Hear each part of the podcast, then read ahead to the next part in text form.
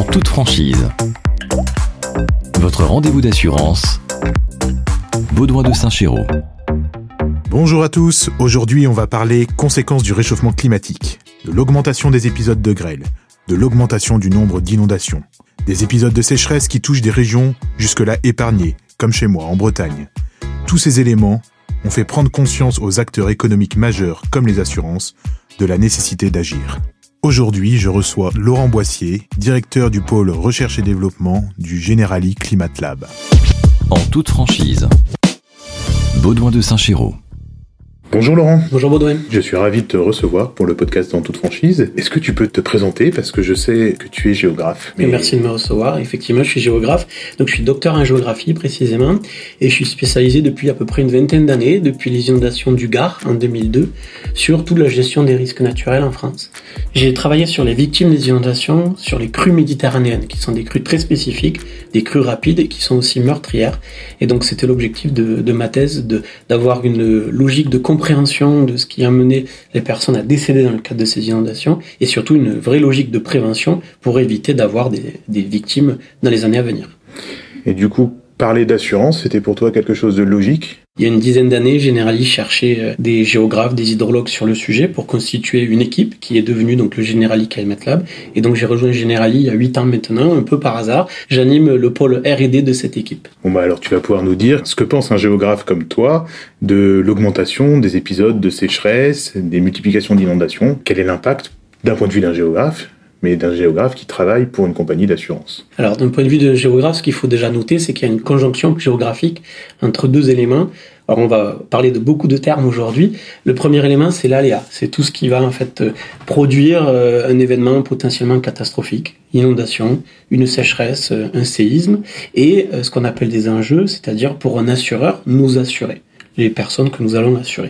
Et il y a une conjonction géographique de ces deux phénomènes puisqu'on a notamment par exemple une littoralisation, c'est-à-dire que les gens se concentrent dans les zones à risque. Donc ça, c'est ce qu'on enregistre aujourd'hui, et ça a pour effet d'avoir euh, dans l'actualité, dans les médias, ben, finalement une succession d'événements. On a l'impression que chaque événement euh, chasse un autre événement, et malheureusement, on est dans un cycle, une dynamique assez euh, mauvaise, puisqu'on a une véritable augmentation des phénomènes climatiques. C'est quoi le dernier risque là qui a mobilisé vraiment toute ton attention, où tu t'es dit là c'est pas normal là? On a eu une année 2022 très sinistrogène, notamment à travers la grêle puisqu'on a une année euh, où on a enregistré énormément de phénomènes de grêle avec beaucoup de destruction derrière, que ce soit sur les bâtiments ou sur l'auto. Euh, on a une année où on a une grosse sécheresse également, donc d'un point de vue euh, retrait-gonflement des argiles, donc c'est-à-dire le phénomène qui va créer des fissures sur les bâtiments. On va là aussi malheureusement avoir une véritable année très très catastrophique pour les assureurs. Tu mentionnes les fissures sur les bâtiments liés à la sécheresse. Euh, comment, comment ça peut se passer? Parce que c'est quelque chose qu'on maîtrise pas vraiment. Euh, quand on achète une maison, on se dit que euh, on l'achète pour notre vie entière. On espère pouvoir la transmettre aussi peut-être à ses enfants, petits enfants, on ne sait pas.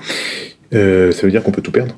Alors ça veut dire que dans certaines zones, pour lequel le sous-sol est argileux, donc c'est une roche sédimentaire qui a pour particularité de gonfler quand on a un excès d'eau et au contraire de se rétracter quand on a des sécheresses. Et malheureusement, on a de plus en plus de, fortes sécheresses et ça va avoir pour effet de jouer sur les fondations du bâtiment, déséquilibrer ces fondations et créer des énormes fissures qui peuvent aller parfois en effet jusqu'à la destruction totale du bien puisque on a un impact du retrait et du gonflement très important sur ces bâtiments. Donc si je je comprends bien ce que tu me dis. Euh, moi, je suis en Bretagne.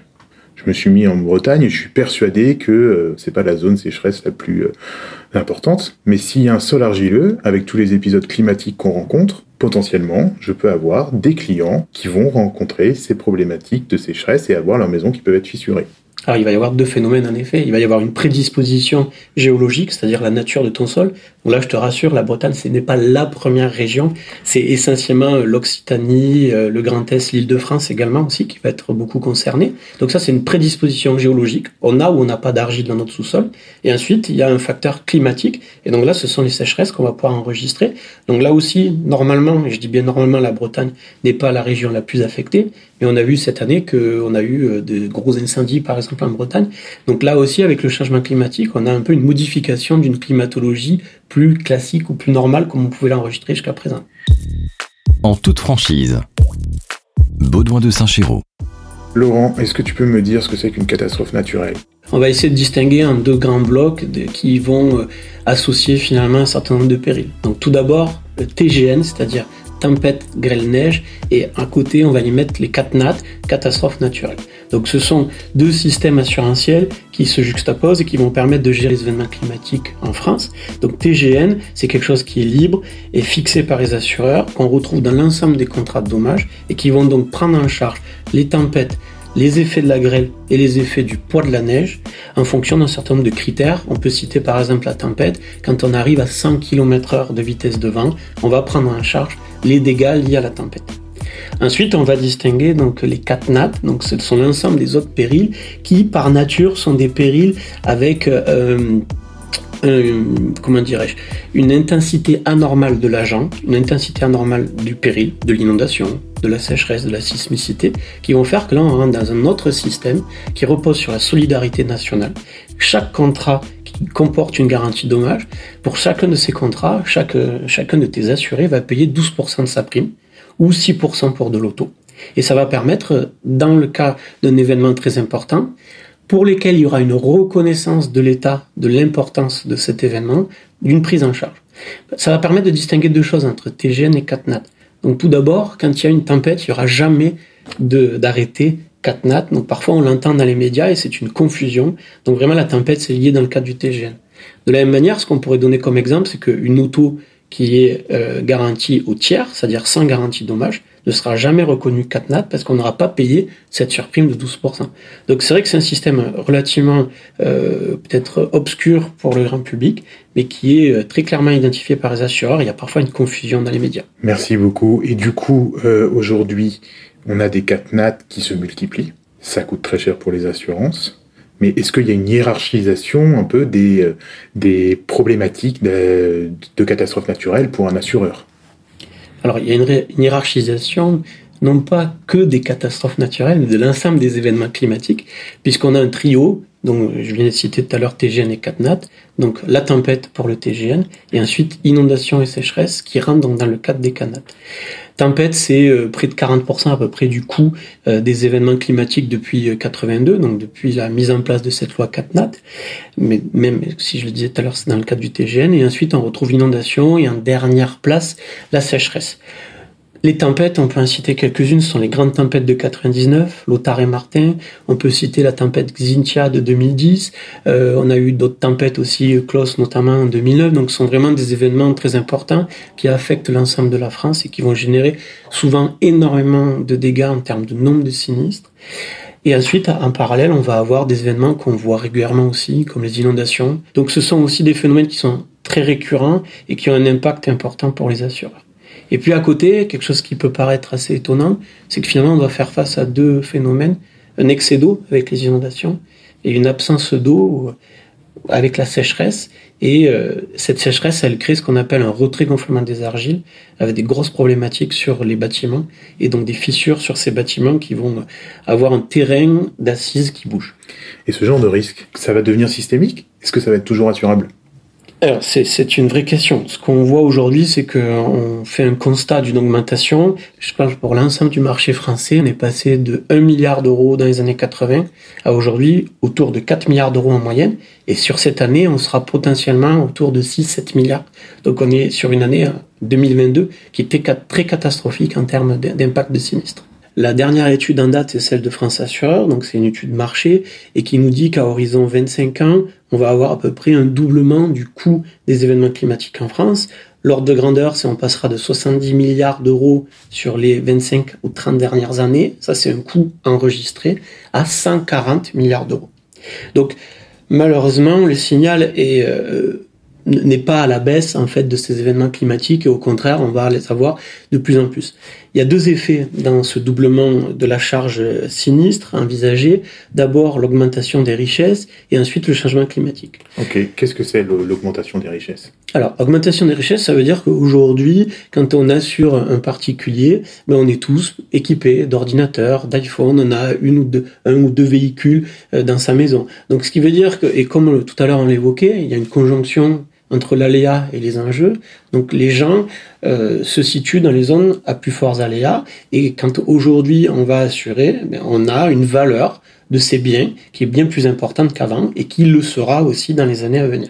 Donc ça c'est un premier effet qui va faire que quand demain on va indemniser un sinistre, ben, le sinistre va coûter plus cher. Donc quelque part ça va aussi coûter bien sûr plus cher à l'assurer.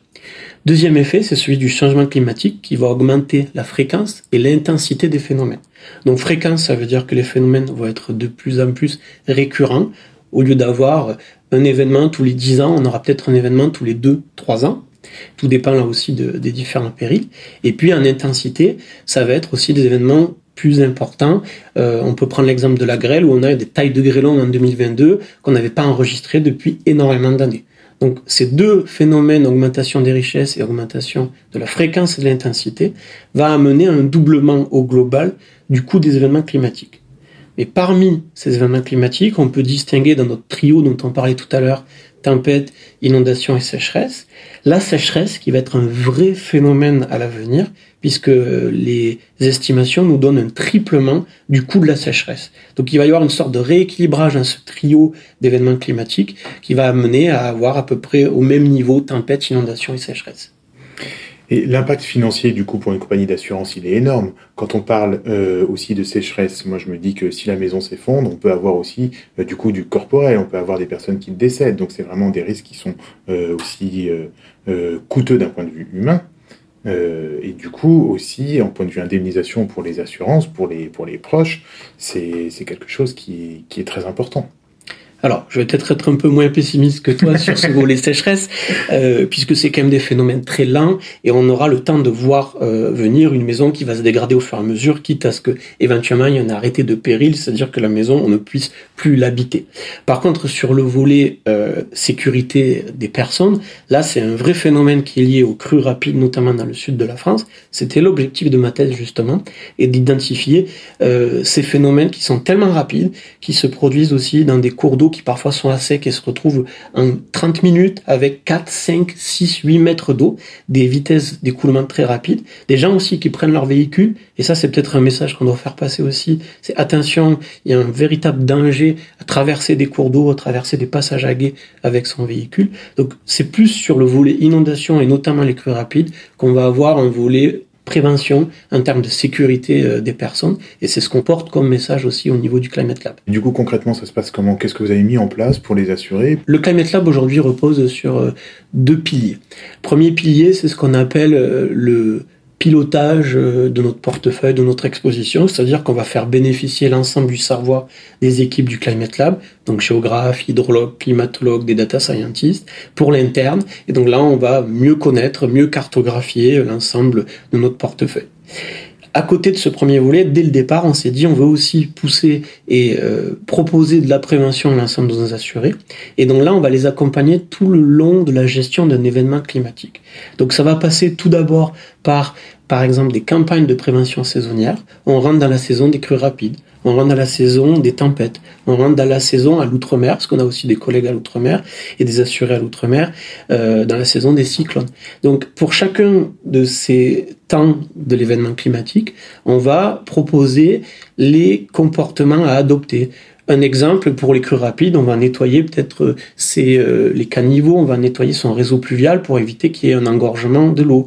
Pour les cyclones, on va proposer de nettoyer les abords de sa maison pour avoir des projectiles. Donc ça, c'est le premier temps de la prévention. Ensuite, on va avoir un temps au moment de l'événement climatique, deux, trois heures à l'avance pour des événements qui sont parfois très rapides. On a le service général prévention météo. Donc là, chaque assuré en bénéficier gratuitement et va recevoir une alerte par SMS en lui disant votre commune est concernée par un événement climatique, donc attention et voilà les conseils de prévention. Et ensuite, après événement, on est aussi dans l'accompagnement et donc là, on a ciblé les clients qui potentiellement ont été sinistrés et on va leur indiquer comment déclarer, quelles sont les, les assistances dont ils vont pouvoir profiter euh, post-événement. En toute franchise, Baudouin de Saint-Chéraud. Est-ce que aujourd'hui, je peux savoir si je suis exposé à des risques climatiques et qu'est-ce qui se passe si je suis exposé à des risques climatiques Alors la bonne nouvelle, Baudouin, c'est que grâce à Generali, oui, tu peux savoir si tu es exposé. à travers notamment un service qui sort, qui vient tout juste de sortir, qui s'appelle Ensemble face au risque, et qui est le premier diagnostic d'exposition personnalisé qu'on va proposer à l'ensemble de nos assurés, mais aussi du grand public. Concrètement, comment ça va se passer En rentrant simplement ton adresse postale, tu vas obtenir un diagnostic de six aléas climatiques auxquels tu vas être exposé, avec un score global d'exposition. Et donc on va te dire si tu es exposé à l'inondation, à la sécheresse, au feu de forêt par exemple, et si l'ensemble du cumul de cette exposition est très élevé ou pas à travers un score sur 100 qui va te permettre de te dire ben oui, je suis faiblement ou plutôt fortement exposé à ces périls que nous aurons analysés. Donc dès que j'ai un projet immobilier, je veux acheter une maison, ma résidence principale, euh, je veux savoir si euh, j'aurai une prime d'assurance importante ou si j'ai des risques effectivement de sinistre, je pourrais utiliser ce service. En effet, je pense que ce serait un bon réflexe de se dire, avant d'acheter, avant de décider, le premier niveau qu'on doit, et c'est ce que nous on s'est dit en proposant ce service, c'est le niveau d'information nous assurer. On vous dit si vous êtes ou non exposé à l'ensemble de ces périls, et on l'a vu, qui sont très impactants et qui le seront de plus en plus à l'avenir. Donc ça c'est génial pour nous assurer, mais pour vous la compagnie Qu'est-ce que ça apporte? Ça nous permet de proposer des conseils de prévention à nos assurés personnalisés. Concrètement, quelqu'un qui va être exposé à l'inondation, on va lui permettre de lui donner les conseils pour faire face à une inondation avec une logique qu'on retrouve souvent en trois temps, avant l'inondation, pendant l'inondation et après l'inondation. Et donc ce seront des conseils très simples à mettre en place pour réduire l'impact de l'événement potentiel, mais aussi pour se mettre en sécurité. D'accord, dans ce que tu me disais euh, aussi tout à l'heure en expliquant un peu tout ce volet de prévention, dans l'idée, c'est du coup que euh, comme on est sensibilisé aux risques qui vont nous concerner, si je reçois une alerte, je vais être du coup beaucoup plus attentif. Oui, c'est tout à fait ça. Aujourd'hui, il y a un enjeu, c'est de pousser le bon message au bon moment et à la bonne personne.